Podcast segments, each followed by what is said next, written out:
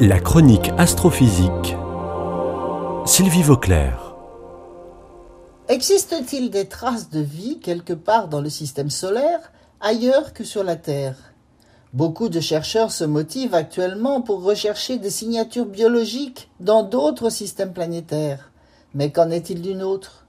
Sur notre planète Terre, la vie existe partout, même dans les endroits les plus difficiles, comme les déserts, le fond des océans, ou la mer morte par exemple. Mais ailleurs, sur d'autres planètes, rien. Même sur Mars, où il semble bien que les conditions étaient propices à la vie à l'origine, il n'existe encore aucune certitude. Ceci est bien mystérieux et nous conduit à préserver encore plus les conditions bien agréables de notre vie sur Terre. Il reste cependant un espoir de découvrir de la vie quelque part dans le système solaire.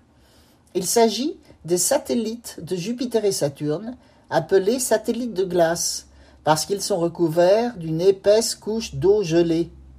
Les observations et les études de ces satellites depuis les sondes spatiales ont montré qu'il existe des océans liquides sous la glace. Il y a aussi des évidences que des poches d'eau liquide peuvent exister près de la surface, à l'intérieur même de la glace. Sur Terre, on sait que la vie peut exister sous forme d'animaux marins, dans de telles poches d'eau liquide et sous la glace. Alors pourquoi pas dans les satellites glacés de Jupiter et de Saturne?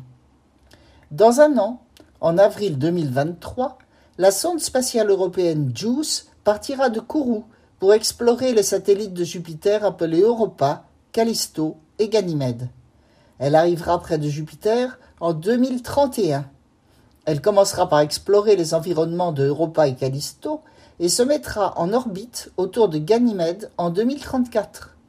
De là, elle pourra explorer en détail la surface du satellite, sonder la profondeur de la glace, détecter des poches d'eau et découvrir comment, dans le futur, pénétrer à l'intérieur du satellite pour tester l'existence ou non du vivant.